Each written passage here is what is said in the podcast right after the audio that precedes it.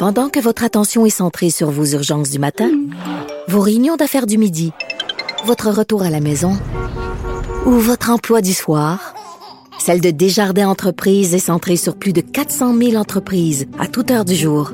Grâce à notre connaissance des secteurs d'activité et à notre accompagnement spécialisé, nous aidons les entrepreneurs à relever chaque défi pour qu'ils puissent rester centrés sur ce qui compte, le développement de leur entreprise. Ici Ricardo. Et Émilie, marchand d'IGA. On a envie de vous inspirer à bien manger. À moins de 5 la portion. Suffit de repérer les produits valeurs sûres et de les cuisiner avec une de nos recettes. Les valeurs sûres, c'est bien pensé, hein? Bien sûr! Détails sur IGA.net.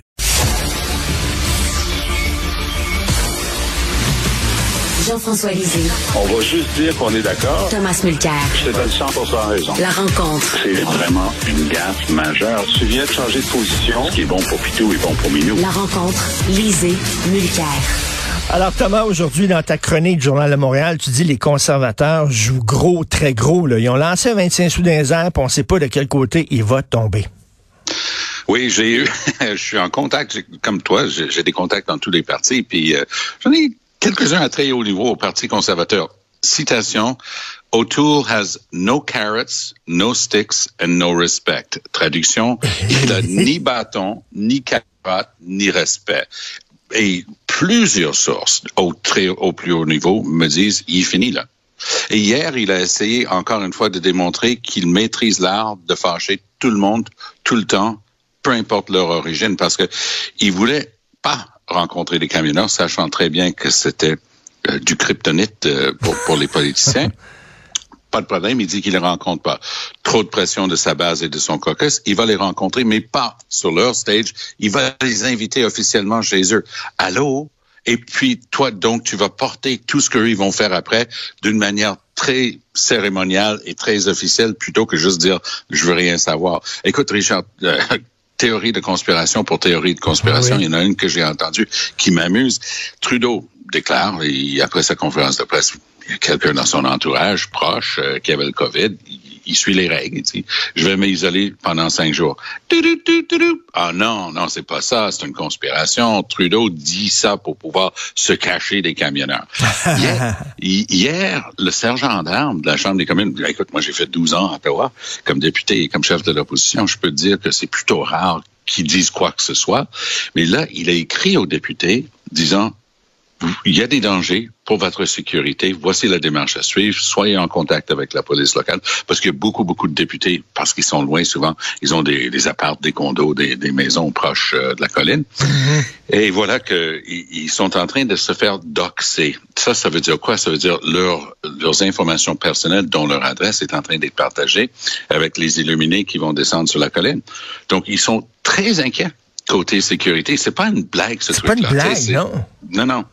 C'est pas une blague, tout à fait. Euh, Jean-François, je disais, là, des fois, on, se, on se sent au Canada un peu à l'abri de ces mouvements extrémistes-là. Mais on a vu, là, demain, c'est le cinquième anniversaire de la Grande Mosquée de Québec.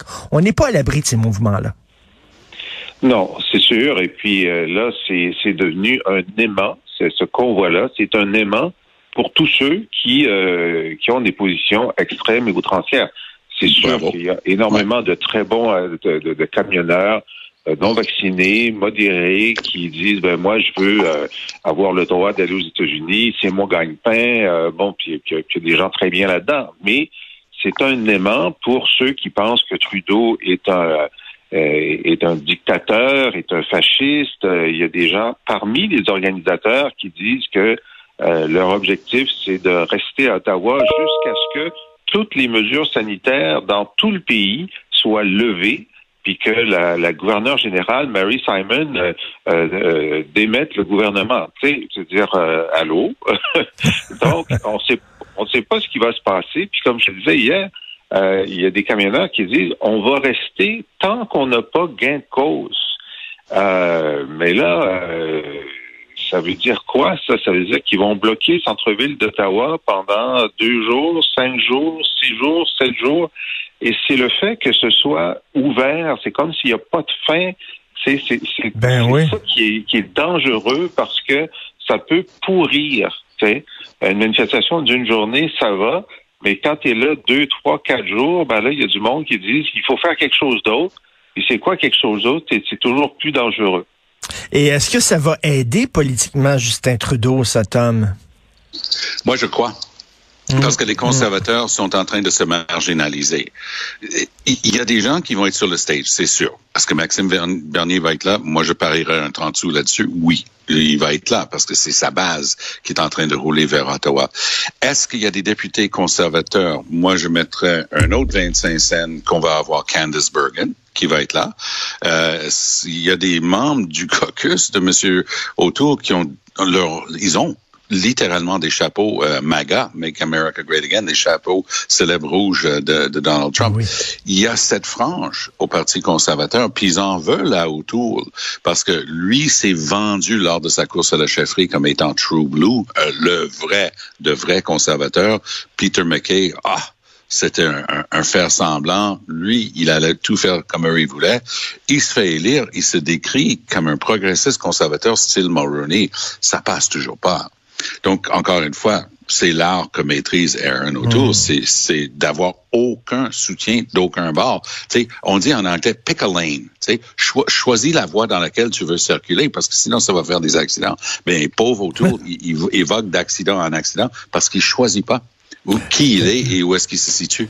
Tout à fait. Jean-François, un peu plus tôt, euh, tantôt, il y a quelques minutes, Philippe Vincent Foisy euh, parlait avec euh, Monsieur Boileau de la santé publique et lui demandait ben qu'est-ce qu'il va faire pour convaincre les anti-vax d'aller d'aller se faire vacciner. Et Monsieur Boileau patinait un peu, là, semble pas être un, un amateur de la méthode forte. Toi, tu trouves, Jean-François, qu'il manque de cran face à la taxe à la vaccination? Hier, c'était son grand test, c'est-à-dire il faisait sa première conférence de presse tout seul. Et c'était clair qu'une question centrale qui lui serait posée, d'ailleurs, euh, les partis d'opposition, en particulier euh, euh, Saint-Pierre Plamondon, a dit on veut avoir l'avis de la santé publique sur la taxe sur la taxe vaccinale. Et sa réponse, c'était c'est pas de mes affaires. C'est une mesure économique. Et puis, euh, nous, euh, on ne va pas à la santé publique euh, donner des avis sur une question économique. C'est complètement à côté de la traque. Je veux dire, je, pourquoi il, il, dit ça? Mmh, c'est mmh. parce que s'il disait ce qu'il pense, c'est-à-dire que ce n'est pas une mesure qui incite vraiment à la, à, à la vaccination, ce n'est pas euh, convergent avec les principes de la santé publique, ben, il serait en contradiction avec le premier ministre. Ce serait ça la nouvelle pendant quatre jours. C'était un test d'indépendance. Il disait, écoutez, il y a peut-être des raisons euh, financières et économiques de le faire, mais d'un point de vue de santé publique, nous ne le recommandons pas. C'était ça la vraie réponse. Il n'y a pas eu le cran de le dire. Et ça veut dire que ben, euh, il n'est pas allé au bout de son indépendance. Toi, en parlant de vaccination, Tom, mais Tom, Tom, je veux t'entendre avant de partir, là, parce que tu, tu, soulignes une contradiction très croustillante et savoureuse dans le camp de Duhem. Parle-nous euh, de ça. Duhem, tu sais ce qui est fascinant avec Duhem? Ça, c'est le, le James William Awad de la politique. Dans les deux cas, on, on dit ça se peut pas ce qui vient de sortir mais on n'est pas capable de ne pas regarder. Et euh, c'est un peu ça. Alors, le, un des conseillers principaux en santé d'Éric Duhem, il s'appelle Dr. Karim El Ayoubi.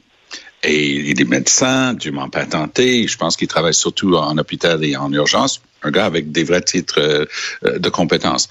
Mais là, tout d'un coup, lorsqu'il y a euh, des choses que M affirme, notamment autour de la pandémie, ce docteur Ayoub, il a quand même une responsabilité déontologique.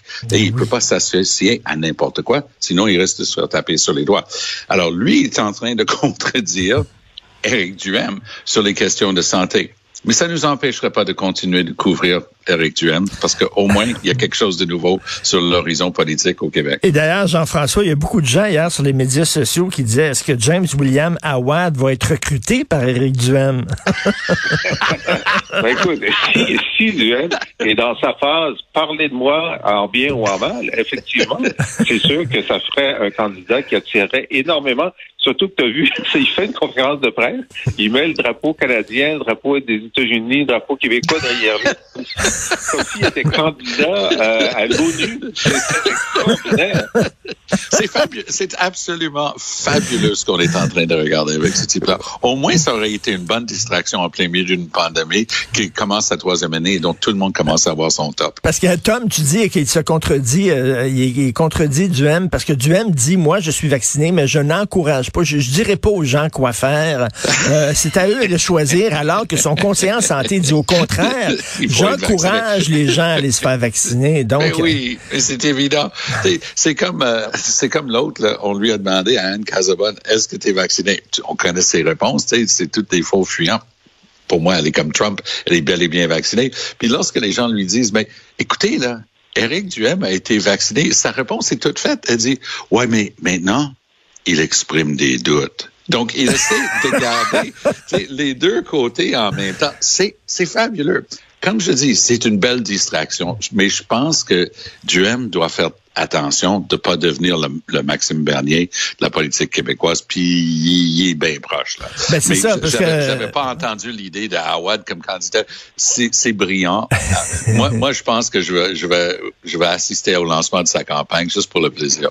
Parce qu'au début, au, au, début, Jean-François, quand tu pars à un parti comme ça, tu as besoin d'un, d'un fonds. Là, fait que tu courtises des coucous pour avoir un fonds de vote.